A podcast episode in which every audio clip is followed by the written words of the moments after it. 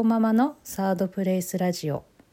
この番組は意識高い系の情報が大好きでとりあえずやってみるけれども続くのは結局2割くらいの私ココママが毎日忙しいママやパパの居心地の良い場所いわゆるサードプレイスとなることを目指してお送りする番組です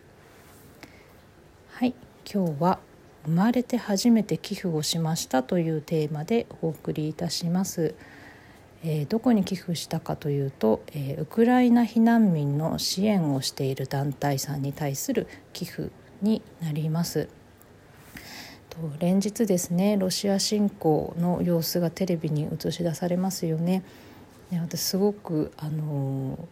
ぱり自分が子供を産んだことをきっかけにだと思うんですけどやっぱりこうまあ、特に女性とか子どもがあの犠牲になっているところを見ると本当にあの心が痛みます。あのつい最近でも産科病棟への攻撃があってあの妊婦さんがですね亡くなられたりとかあの怪我したりとか、まあ、その中でもあの無事に子供を産めた方とかあのすごく大きく報道されていたのを見てもう本当に心が痛みました。もう今自分で子供を背負って今 あのおんぶしながらこれを収録してるんですけどももう本当にそんなことがうちの子供にあったらと思うともう辛くてしょうがないです。でその他にもですねあの今ウクライナの方々が自ら、えーと、撮影したその悲惨なあの街の様子だとかそういうのもあの報道されています。でそれをあのうちの2歳の子供もあの見てですね本当怖がっちゃって。あのやっぱ私が自分自身が小さかった頃の戦争ってあの記憶にあるのは湾岸戦争なんですけどこの湾岸戦争はあの夜空に向かってその対空砲火の光の線がこう何本も交錯するシーンっていうのが結構テレビに流れてたのが印象的でこうえっと、赤外線のカメラで撮った影響でこう緑の光がこういっぱいこう空に交錯しているそのシーンがすごく記憶に残ってるんですが、まあ、代わりにあんまりその、えー、街の中であの人々があの苦しんでいるようなあの様子とかそういった印象は私にはあんまりなかったんですね。でも今あのうちの子供があのテレビ見てあのその生々しいあの惨劇の様子を見ていて本当に怖がっちゃってるのを見るとやっぱこの SNS の時代ってあのこういう現実があの世界中に流れていくような時代なんだなと思って、まあ、それがこの子の記憶に残るんだなと思うとちょっと複雑な気持ちになったりしてます。でそんな中ですね、まあ、なんか自分にできることないのかなというふうにこ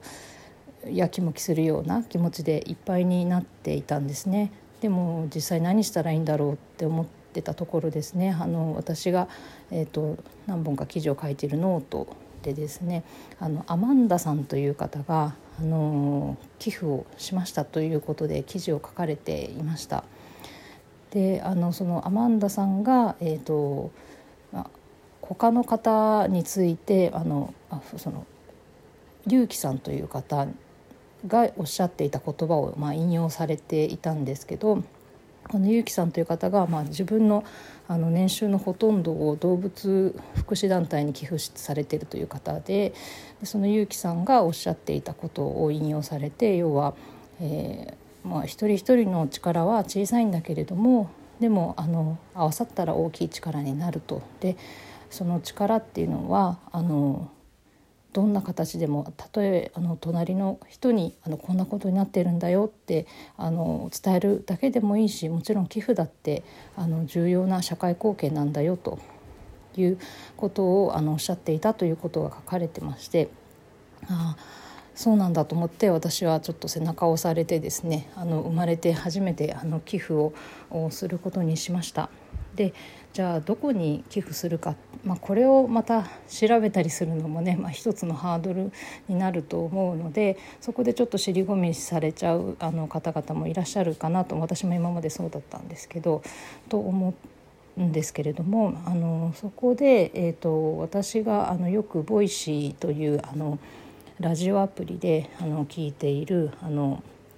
白木夏子さんというパーソナリティの方がいらっしゃるんですけども、えっと、その方があのその方は経営者でいらしてあのサステナブルなあの世界を作っていこうということを目指されている方ででその方のお知り合いがまさにこのクレあの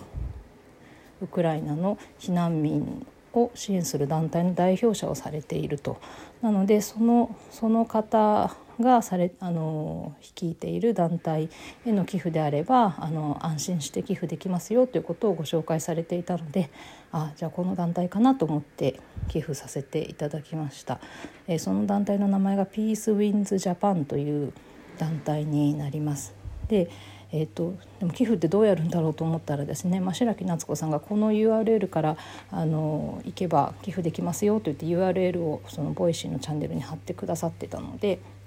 そこに行ったんですけどそれがねどこに行ったかというとあの READYFOR というあのクラウドファンディングのプラットフォームを提供しているところがありましてそこにあの URL だったんですね。でそのクラウドファンディングのプラットフォーム上でピースウィンズジャパンという団体が寄付を募っていると。でこれだからすごくあの寄付するにはすごく簡単で、えっと、レディー4にそのえっと、自分のメールアドレスとあとパスワードを設定して、えっと、新規登録してであとはもう寄付する金額を選んであの寄付って押すだけでできちゃう。でしかも、えっと、本当に少額から1,000円からあの寄付できて、えスマホやパソコンからも簡単にできちゃうんですね。からすごくあのハードルがあの下がってあのやりやすかったなというのがあの非常に印象的です。で、えーと、びっくりしたのがその寄付した後にですねこのピースウィンズジャパンさんからもほぼ毎日のように活動報告がメールで送られてくるんですよね。あの写真とかの動画付きであのこんな風にあのあなたのお金が使われていますよと言ってあのすごく詳細なあの報告をくださってなんかもうそれを見るだけでもあ自分のお金がちゃんとこんな風に使われてるんだなっていうので安心してあのでかつなんかこうちょっと役に立てたなという気持ちになることにができてすごくあの嬉しいですね。あの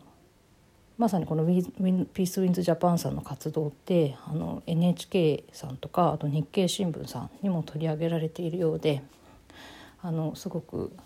ね、あの最前線に行って危ないところですけどあの